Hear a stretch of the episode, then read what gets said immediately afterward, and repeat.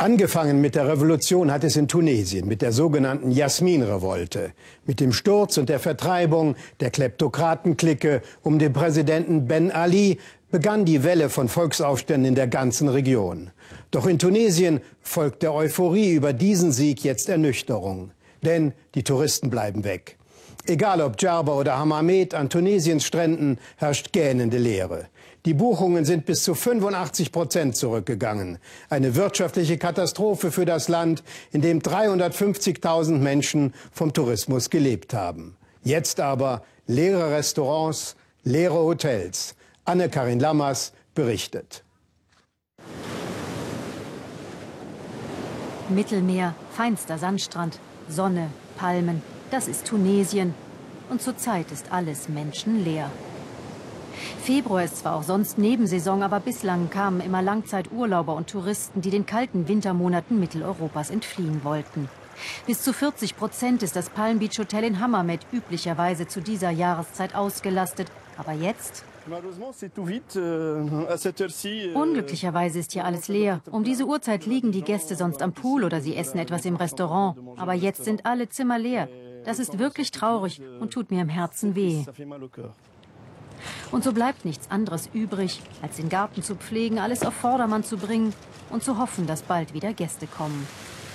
Von 120 Angestellten, die in der Hochsaison hier arbeiten, sind jetzt nur 15 im Dienst.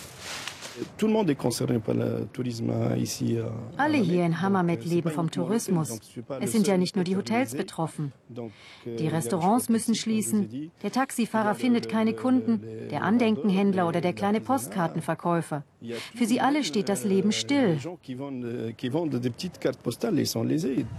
Auch für Taufik Tebini. Er ist Koch in einem Restaurant, doch auch da bleiben die Kunden aus. Und so kauft er bei seiner täglichen Tour über den Markt nur das Allernötigste ein. Taufik hat noch Glück im Unglück.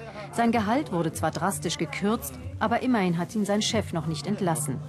Einen Kredit muss er trotzdem abbezahlen, seine Frau und die beiden Töchter ernähren. Gleichzeitig sind die Lebensmittelpreise dramatisch gestiegen. Was kosten jetzt die Erbsen? Sie sind fünfmal so teuer wie vorher. Das kann doch nicht wahr sein.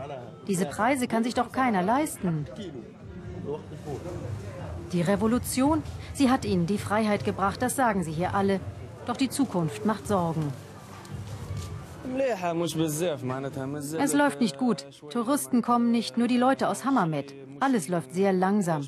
Die Leute haben Angst davor, wie es weitergeht. Viele haben ihre Arbeit verloren. Wir brauchen noch etwas Zeit.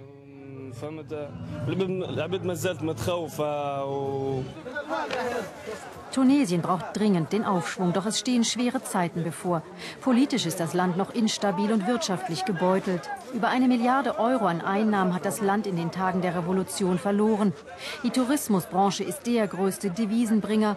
Wenn keine Touristen kommen, trifft das das Land ins Mark. In einer Woche habe ich 350 Dinar eingenommen. Das sind keine 200 Euro. In einer ganzen Woche. Und jeden Tag muss ich für den Stand Gebühren zahlen. Ich habe mehr bezahlt, als ich eingenommen habe. Tief sitzt noch der Zorn gegen den einstigen Diktator Ben Ali. Schau, das ist der Hund, dass Gott ihn verfluche. Schau, was ich damit mache. Das dürfen sie nun ungestraft. Dennoch dem Rausch der Revolution folgt die Ernüchterung. Viele Leute denken daran, durchzubrennen. Man hört überall Lampedusa, Lampedusa. Sie starten von allen Stränden in Tunesien. Die Leute, die eine Arbeit haben, die gehen nicht. Aber die meisten hier haben keine Arbeit. Manche fangen an zu stehlen. Wir brauchen eben Geld. Die Preise steigen. Es gibt keine Arbeit. Man wird ja dazu gezwungen zu stehlen. Viele fürchten die Rückkehr der Diktatur. Sie merken, dass das alte System noch da ist. Korruption und Willkür sind zwar weniger geworden, doch überwunden sind sie längst nicht. Im Moment seid ihr da, deshalb kommt keine Polizei und alles läuft gut und friedlich. Aber sonst kommt sie noch und dann fangen die Probleme an. Immer noch wollen sie Geld. Sie kommen und stehlen den Leuten ihr Geld. Taufik Tebinis größte Sorge ist, dass die Kriminalität steigt und es zu sozialen Unruhen kommen könnte. Das würde die Touristen weiter abschrecken, auf die hier alle so sehnlich warten, auch der Orangenhändler. Mit Orangen kenne ich mich überhaupt nicht aus. Ich habe eigentlich einen Souvenirladen. Normalerweise ziehe ich Anzug und Krawatte an, dazu einen Hut und meine Jellaba. Ich würde alle meine Orangen an die Leute hier verschenken, wenn ich nur wieder im Tourismus arbeiten könnte. Das ist überhaupt nicht mein Metier, aber ich habe Frau und Kinder. Ich kann es mir einfach nicht leisten, rumzusitzen. Ich muss arbeiten. Mit seinen spärlichen Einkäufen kommt Taufik zu seiner Arbeitsstelle, dem Taj Mahal in Hammermets neuer Medina, zurück. Auf den Terrassen herrscht gähnende Leere. Schicksalsergeben warten die Restaurantbesitzer. Es ist der Preis der Freiheit, den sie nun zahlen müssen, sagen sie. Taufik fürchtet, dass das mit der Demokratie auf Dauer nur klappen wird, wenn es den Menschen auch wirtschaftlich besser geht. Die Diktatur ist noch nicht wirklich weg. Ich habe Angst, dass sie wiederkommt. Aber ich hoffe, dass die Tunesier wachsam sind. Wenn die Touristen zurückkommen, dann wird alles besser. Tunesien lockt nun mit Angeboten zu Tiefstpreisen. Im Palm Beach Hotel erwarten sie in der kommenden Woche die ersten 20 Gäste. Es wird sicherlich Leute geben, die ihre Reisen noch annullieren. Aber es wird auch Neugierige geben, die gerade jetzt noch einmal kommen werden, um zu schauen, was sich mit der Revolution verändert hat. So war es auch mit Berlin. Die Menschen wollten wissen, wie Berlin nach dem Fall der Mauer aussieht.